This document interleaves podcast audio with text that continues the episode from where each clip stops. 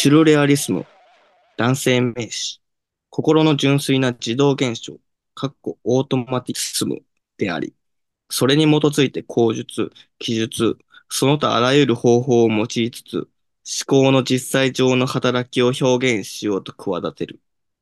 理性によって行使されるどんな統制もなく、美学上ないし、道徳上のどんな気遣いからも離れた思考の書き取り。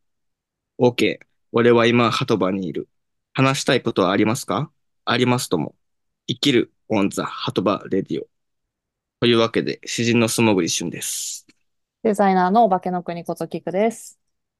あ、生きるの鳩場ラジオは、生きるという場を作って、そこから言葉や作品を発表しているメンバーたちによる音楽、映画、漫画、アートなどについての話が行き交っていく鳩場のようなポッドキャストです。めっちゃ噛んだわ。僕も書きました。今よ読まんと言おうとして噛んだわ。はい、失礼しました。というわけで、シュルレアリスム宣言からですね、の引用そうですねマイコ上の最初に読んだとこ。うん。うん。アンドレ・ブルトンですね。はい。を読んでくれたわけなんだが、今日はシュルレアリスムと日本という展覧会を二人とも見てきたんで、その話をしようかなということで。そうですね。まあ私はそのシュルレアリスムっていうのは全然詳しくなくて、なんとなく印象、こういう絵画の感じとか、なんかそういう活動というか、運運動があったみたいなことは一般的知識ぐらいの本当に薄い薄い知識として持ってうて、ん。なんかそれぐらいの印象しかなくて、ただ、その、例えば沢村さんがうんゲストに来て、ね、喋ってくれた時とかもシュルレアリスムの話をちょろっとしていたし、なんか、あ、全然知らない、ね。知らないけど、なんかやっぱ詩人の人たちの間ではすごく明確に詳しく知っていることなんだろうなとかって思ってて、そうですね。うん。で、ちょうどポスター見て、ああ、こういうのあるよみたいな話をしていて、ああ、見に行きますよという話をうんうんも言ってたんで、うんうんじゃあ私もせっかくなら見に行こうかなみたいな感じで先日見てきたって感じです。うん。見てきました。まあ、あれですよね。やっぱり、この、詩人やったら、まあ、ある程度、シルレアリスムについてはうん、知っておいた方がいいのではないか。うん、うん、ところは、やっぱりありまして、で、もう僕も、なんていうんですかね、その詩を書き始める前ぐらいから、シルレアリスムとか、うん、あと、ダダというものは結構好きで、うん。見ていたように思うんですけど、うん、やっぱり、その、しアンドレ・ブルトンのさっき引用した、うん、えーシルレアリスム宣言、溶ける魚とか入ってるやつですかね。うん、うん、の岩波文庫かな？から出てるやつとかは、うん、読みましたし、このシュルレアリスムの展示とかも行ったし、で、あれですね、やっぱ僕は大学卒業してすぐにヨーロッパに旅行行ってるんですけど、うん、うん、そのフランスで、あの、ポンピドゥセンターっていう現代美術館ですかね。うんあ、。そうだね。あっこに行った時に、うんうんそう、なんですか、本、本場のというか、本物のシューレアリスムみたいなものに間近に触れたっていうのが、うんうんうんうんすごい体験としてでかいというか、うその僕の詩の源になってるうん、とか、うん、原体験的なことになってると思うんで、うん。そう。だから今回シューレアリスムと日本っていうのが京都文化博物館かな。で、見れるっていうんで、そう言ったんですけど、うん、やっぱりその、シューレアリスムと日本っていう、その日本っていうのが、うん、こう、あんまり、まあ、うんうん知られてない。うん、うん、うん、ね。で、僕もそんな全然、ほぼほぼ知らないし、うん、とりあえず、その、インターネットで、あの、ホームページでこう見たら、詩の展示もあるし、うん、うん、すごい楽しみやなと思って行ったんですけど、うん、うん、その、北園勝恵とかはすごい好きで、そう、うん。うん読んでた現代史文庫にも入ってるやつとか、あと、北園勝恵の本買ったりとかして、そう、うん。読んだりもしてたから、そうそう。で、なんか、某っていう雑誌みたいなものを出したりもしてて、で、なんかそういうの見たいなと思って見たら、そんなにないみたいな。あれ？ね。と思って、そうね。うん、うん、そう、あれ？と思って、で、まあ、あの、図録見たら、まあ、たくさんあってるから、うん。まあ、これは資料として買いやなと。うん、うん、うん。結構ボリュームたっぷりな感じの図録でしたね。そうそうそう。うん。うん、制限者かな？から出て、ちゃんうんと出版社から、その、ただの図録とかではなくて、まあ、書店でも買えるような感じのね、うん、図録になってるから、うん、すごい良かったなと思いうん。ましたね。で、その、貴重な、その、棒の昔のやつがあったりとか、うん。ね、一つの活へのなんかがあったりとかして、おお、みたいな感じでした。っていうのが最初の印象でしょうか。うんうんうん。私もその、やっぱり出版物見るのがすごい好きなんですよ。どなんかいろんな展覧会行っても、うんうんうん。メインの例えば絵画とか美術作品の他に、その人たちの当時、あの美術展の案内をしてた、そのフライヤーというのか、チラシというのか、案内はがきみたいなものとか、そういう印刷物を見るのがすごい好きで、そういうものが、うんまあ、すむちゃくちゃ多くはなかったですけど、でもやっぱり結構細かく展示してくださってたんで、それを見るのは結構楽しかったですね。うん当時のデザインを見るのがうんうんうん。かっこいいと思いながら。ねそうそうそう。うん。いや、俺も早く、なんか、早くというか、今年はそういう冊子を出したいな、みたいな気持ちになりましたね。そうじゃないけど、その詩の雑誌みたいな、すごい芸術的というか、その、うん。美術としても、なんかそう、うん優れているような趣旨を創価したい、みたいな気持ちにテンション上がる。うん。うん、テンション上がった。気合入るというか、うん。しば、しばかれたみたいしばかれた。やられた。な。やられた。そう、なんか、やっぱりそのシュルレアリスムのその日本での影響、まあその海外から入ってきて以降のうん。結構何十う年、ん。3、40年間ですかね、の多分結構横断的な展示だったと思うんですけど、うんうんうん。で、なんかシュルレアリスムに対してあまり知識がなくても、あ、こういうものだったんだっていうことはなんとなくちゃんと順,、うんうんうん。順を追って終えるように見、見れるし、で、代表的なおそらく作家、うんうんうん中心的な活動してた人たちの作うんうんうん品っていうのを、とにかく集め、結構集めてあった？そうですね。ああいう展示って結構主要な何人かにスポットを当ててしやっちゃう展示もあると思うんだけど、うんうんかなり幅広く、本当に1枚とかしか出てない人も多分いたと思うんだけど、絵画で言うと。うんうんうんうんでも、本当に横断的にかなり見れるようになってて、まあすごくこう勉強になったし、あ、こういうもんだったんだっていう、なんか俯瞰ができるような感じで、入門編としてはすごく私はありがたかったかな。ちょっと頭は忙しかったけれども。うん。うん。うん。ね、あの、そんなに点数ないかなと思ってたんですけど、そうね、結構あけりましたね。結構あったよ、あれは。うん。ね、だから、なんですかね、こう、岡本太郎とかも、あのね、こういう文脈でうんうん。並べられたりね、そうそう。されたりもしてたし、えー戦後のシルレアリスムっていう文脈でね、並べられてた。というのも、やっぱり、でも、岡本太郎って、その、フランスでシルレアリスムの活動に、唯一出てた日本人みたいな感じ。うん、そう、唯一の日本人みたいなね、うん。うん。ねところがあるから、まあ、当然っちゃ当然やけど、やっぱあったらおってなるし。うん。逆になんか岡本太郎展とかはああったわけじゃない、過去に。で、岡本太郎ってすごいみんな知ってうる。ん。すごいポップなイメージもあったり、太陽の塔とかポピュラーなもうんのうんだしさ、なんか岡本太郎だけにスポットを当てたものがいっぱいあるけど、そのシュルレアリスムっていうものの中の文脈で岡本太郎が一枚だけポンって出てくるみたいな扱われ方うって、ん。いなんか意外な感じがして、あ、そうか、そうだよなっていう。いや、もちろんね、なんとなくは知ってたわけだけど、この多くのたくさんのシュルレアリスムの、あの作家というか画家の中で、ポンって一枚岡本太郎が出てくるっていうのは、なんかすごいちゃんと、ちゃんとシュルレアリスムの話をしようとしてるんだっていう、なんか岡本太郎ねの話とか、うんそのトピックにフィーチャーされてさ、あの動員稼ごうみたいな嫌味がないというか、言い言い方悪いけど、うん。うん。そういうことはせずに、本当に一、一作品、一うん。中の本当に一人としてはちゃんと扱ってる感じもして、おお、あ、うん岡本太郎、そうか、うん。出てくるんだって思ってたね。うん、うん、そうですね。やっぱ図録にも、そのブルトンらからグループへの参加を勧められたが、閉ざされた組織に属する気になれなかったと、岡本は後に10回するみたいなうん、うん、書かれてるし、うん、うん、やっぱそんだけすごいことやし、うん、ねえ、でもすごいことやけど、文脈の中の一つ、一枚としてポンって置かれててね。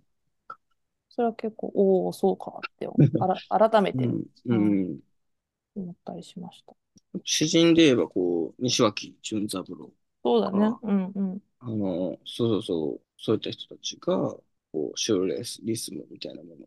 あと、竹口修造とか、うんうんうね、ん。さっき言った北園勝恵とか、なんうんかそういう人たちが、まあ、わかりやすい詩人僕言ってますけど、うんそういう人たちが、あの、こう、広めていった、広めていったというか、まあ、ね、うん詩壇とか、そういう詩の中だけじゃなくて、美術の人たちも読んでたやろうし、うん。そう考えたら、彼らの役割というか、詩の役割、うんうん。詩が果たした役割みたいなもんね、こう、シューレイスムにおいては、うん、相当なものやったんじゃないかなと、ううんん、思いますね。うん。なんかもともとやっぱ詩が先に入ってた感じ、日本にに対しては。シュルレアリスムっていうものが詩を通じて入ってきてたんだなっていう感じだったから、あ、そうだったんだと思って。なんか絵のイメージが結構強くて、ああ、うん、逆にあんまりその詩のことを詳しく知らなかった分だけ絵のイメージがすごくあったけど、あ、うん詩が先だったんだなみたいな。うん、で、最近その、スモ君とかね、関わるようになって、沢村さんからもそういうシュルレアリスムの話とかを聞いて、自分もちょっと関心が今まで以上にシュルレアリスムって見たら、おってこう見ちゃうみたいなのがああったんだけど、うこの西脇ん。淳三郎かの展示も行ったしさ、私、慶応義ああ、塾はいはいはい。とか、だから、うんうんだんだんこう自分の中でこう知識がとか、あの、見た作品とか溜まってきてる中でまた名前が出てくるから、おおみたいな。うんうん。どんどんつながってきた。がってきましたか？だんだん、うんうんうん徐々にね、まだ全然はっきりとはしてないけど。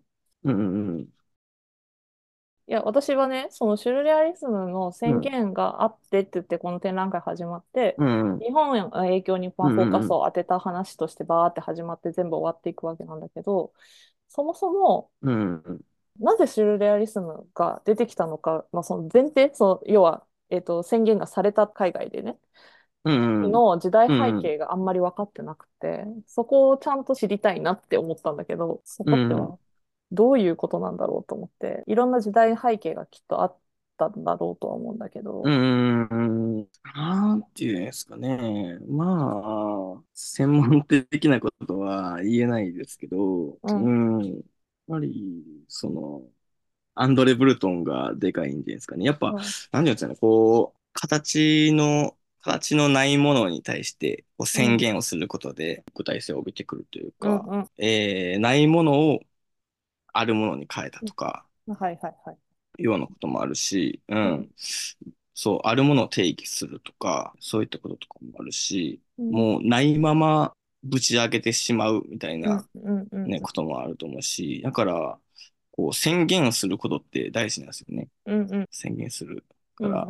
だから僕結構宣言が好きで、よく言ってるけど、うん。うん未来派の宣言とか、あと、自分のことで言えば、一昨年かな、えー沢村隆弘と池谷さんで展示した時にも、同盟宣言っていううんうんのをね、打ち立てたりもしたし、うん。そう、だから宣言することが、あ大事。宣言することによって始まる みたいなこうんとも、うんううんん、あるんじゃないでしょうかって感じですね。だから、もしかしたら、こう、アンドレ・ブルトンが生み出したわけではないかもしれない。アンドレ・ブルトンが、こう、うん。すでにある、これはちょっと今までのものと違うんじゃないかとか、いうものを、こう、見たりとか、うん。うん、とか、自分の頭の中にあったりとか、うん。うん、そうしたものに対して、アンドレ・ブルトンがこうん。う宣言して定義づけたみたいなところがあるから、うん、そんな詳しいこと。いやいや、全然。うん。いやいやいや。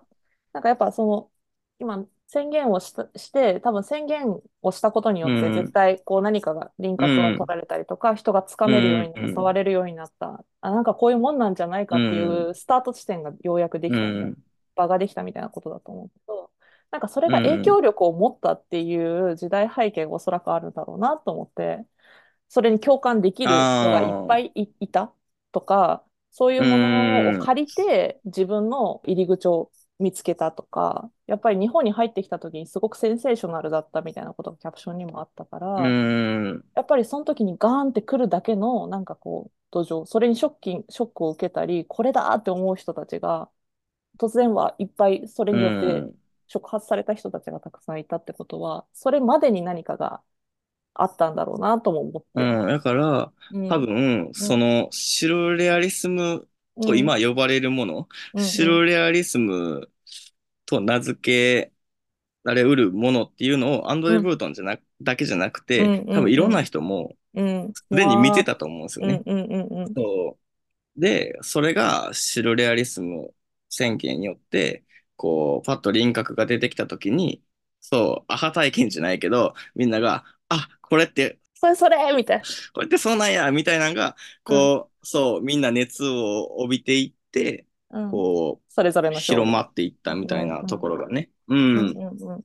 そう。だから、それが多分日本にもうんうん。伝染していったとか、運ばれていったみたいな感じだと思うんですよ。そうんの、シュルレアリスム宣言とかがこう訳されたりする前に、うん日本にも多分シュルレアリスム的なものみたいなのは、すでに誰かが書いてたと思うんですよね。うんうんううん。ん。書いてたはずなんですよ。それが、あの、シュルレアリスム宣言がこう輸入されて、輸入してきたことによって、あ、これ俺、シュルレアリスムなんじゃないかとか、うんあ、これ見たやつってシュルレアリスムじゃないんじゃないかみたいなのが多分あったかもしれない。で、まあ、影響を受けて書き始める人もいるみたいな。だからそれがどんどんね、バーって広まっていったみたいな背景はあると思います。うんうん。私もだからシュルレアリスムのこと知らなかったけど、逆にシュルレアリスムっていうものが一時代というか、う一ん。カルチャーじゃないな、一、うん、カテゴリーを持った時代があったっていうことが、まず、ぼんやり今、いろんな作家をさ、作家とか作品をバラバラに見てたけど、うんそこでまとめることができるんだってようやく把握できたことによって、その前後とか、その広がりとか、それぞれの作家性とか逆に、あの見やすくなって、今回の展示はすごい若い、あの、ありがたかった。めちゃくちゃ。うん。う。うんん。まとまることによってめちゃくちゃ見やすく、今後見やすくなったなと思いました。今までバラバラに見てたさうんね作品はシュルレアリスムだったんだって思ってね。うん。これ、マグリットみたいとか、うんこれ、ダリみたいみたいな作品ももちろんあるけど、ううん。ん。あ、これが日本のシュルレアリスムだ。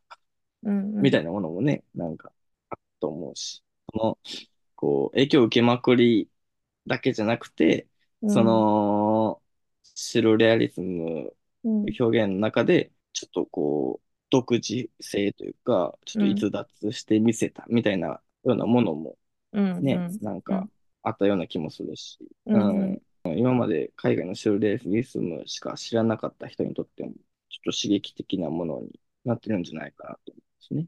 うん思います。全然知らない作家、作家というか、あの、う画家、ん。画家もいました。けど、すごく好きだったものとかもあって、うん。あも、もっと見てみたいなとか思思うものも結構ありましたね。なんか写真のシルレアリスムとか面白かったですよね。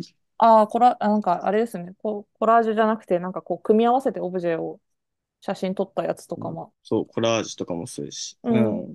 フィルムにあの観光させるやつもありましたよね。物を置いて。うん、うん、うん、うん。手法がシュルレアリスム的みたいなものもいくつか紹介されてたし。ああ、デカルコマニーとかですかね。うん、そうそうそう。うん結構、その、予備知識なくても、大体そのシュルレアリスムに関することは大体入ってるっていうパッケージされてる展覧会。うん基礎知識なくても、今、あの、これをベースに、あの、勉強すれ、勉強っていうのが言い方は良くないかもしれないけど、これをきっかけにうん。見ておけば、なんか後からすごく見やすいと思う、うん他の作品とか。私、あの、手法で言うとさ、あの、えっと、甘美なはい死骸ああ、なんかありましたね。複数人で線をこう、なんて言うんですか、ああいうゲームあるじゃないですか。こ言葉をランダムに選んでつなげて遊ぶゲームみたいな感じのエバンみたいな。線をこうつないああ、で、片っぽ的なね。線を多分、まあ途中まで書いて渡すのかな、他の人に。で、他の人が続き書いてみたいな。で、一つの絵にするみたいなやつが展示されてて、すごく面白くて。まあ、日本で和歌とかで言ったらレンガとかもあるけれど、なんかそういうう、んうんその、その場にいる人、そこにいる人で、何ができていくかわからないけど、その出来上がりを、こう、一つのものを作っていくみたいなのが、すごい面白くて。うん。うん。で、みんなもちろん絵が上手い人たちだから、なんかすごいこう、なんなんか成立してるみたいな やつがね、結構面白かったし、やたらさうん、いろんな集団がある年には、こう、なんとか美術協会みたいなのとか、なんとかなんとかっつって、みんなこううんグループをたくさん立ち上げては分離したり、合流したりとかうんして、歴史も紹介されてましたけど、あ、なんかそういう時代だったんだな、みたいな。まあ別に絵とかね、美術の世界はそれは流派みたいな、流派というかさ、あの、何々派みたいな全然あり、今までもこれからもある、うん。あるでしょうけど、結構その小規模なあのグループみたいなのがすごくたくさんできてた時代だったのかなというふうに思うえて、ん。人が、うんうんそうですね。うん、自分ひ一人ではできないことを誰かと一緒にやることが面白いとか、あの何かの、それ自体が宣言であるようなことっていうのうをん。やってたっていう意味では、なんかこう、今の時代との近しさも感じるというか、うん。今ってなんかどっちかっていうとローカルなものとかなんか集団、うん。まあ、我々もそうかもしれないけど、チームみたいなものとかが結構一つの意思を持つというかその体制であることが一つのメッセージになるみたいなことって他でもいっぱいあるような気がしてて、うん。そういうものの昔版というかあそういう時代がまた繰り,、うん。繰り返してんのかもなーとかちょっと思ったりしました。うん。そうですね。詩人とかでも結構その時期ってこういろんなグループみたいなのうんあったりもしたしね。うん。うんそうですね。その僕がこう良かったのは、結構僕、なんかトークイベントとか、うん。あの、ポッドキャストとかで、こうデベースマン、デベースマンとか言ってるけど、ううん。ん、違和感とか、そのうん。以下、以下ですかね、うん。となる。うん。うん、やっぱそういうものを、デベースマンみたいなものにこう、浴びまくったから、ああ、デベースマン、デベースマンってブツブツ言いながら。うん、やばいやつだ。デベースマン、デベースマンって言いながら。呪文？呪文みたいな。よかったです。うんうんうん。よかったです。うん。まあでも面白かった。本当に、京都ではもう終わっちゃう。今はうんまだやってるんですけど、これ公開する頃にはちょっともう終わりかけかうん終わってるかぐらいだと思うんですけど、巡回をするそうですので、うん、うん、そうそうそうそあの、機会があったらぜひって感じですね。いや、結構話題になるんじゃ、えーっとなってるんじゃないですか、これは。うん。う。そうですね。えー、2024年3月2日から4月14日まで板橋区立美術館だったり、えー、三重県立美術館で2024年4月27日から6月30日。あ、また関西にも来ますね。あ、うんなんか機会があったらぜひ。えー、関西、東京、関西みたいな。うんうんうん。ぜひ。ね、面白かったです。私のような初心者でも見れます。見れます。おすすめ展覧会トークでした。はい。じゃあ今日はこの辺にしておきますか？はい。はいしましょう。はい、ありがとうございました。ありがとうございました。できるのできるのザバー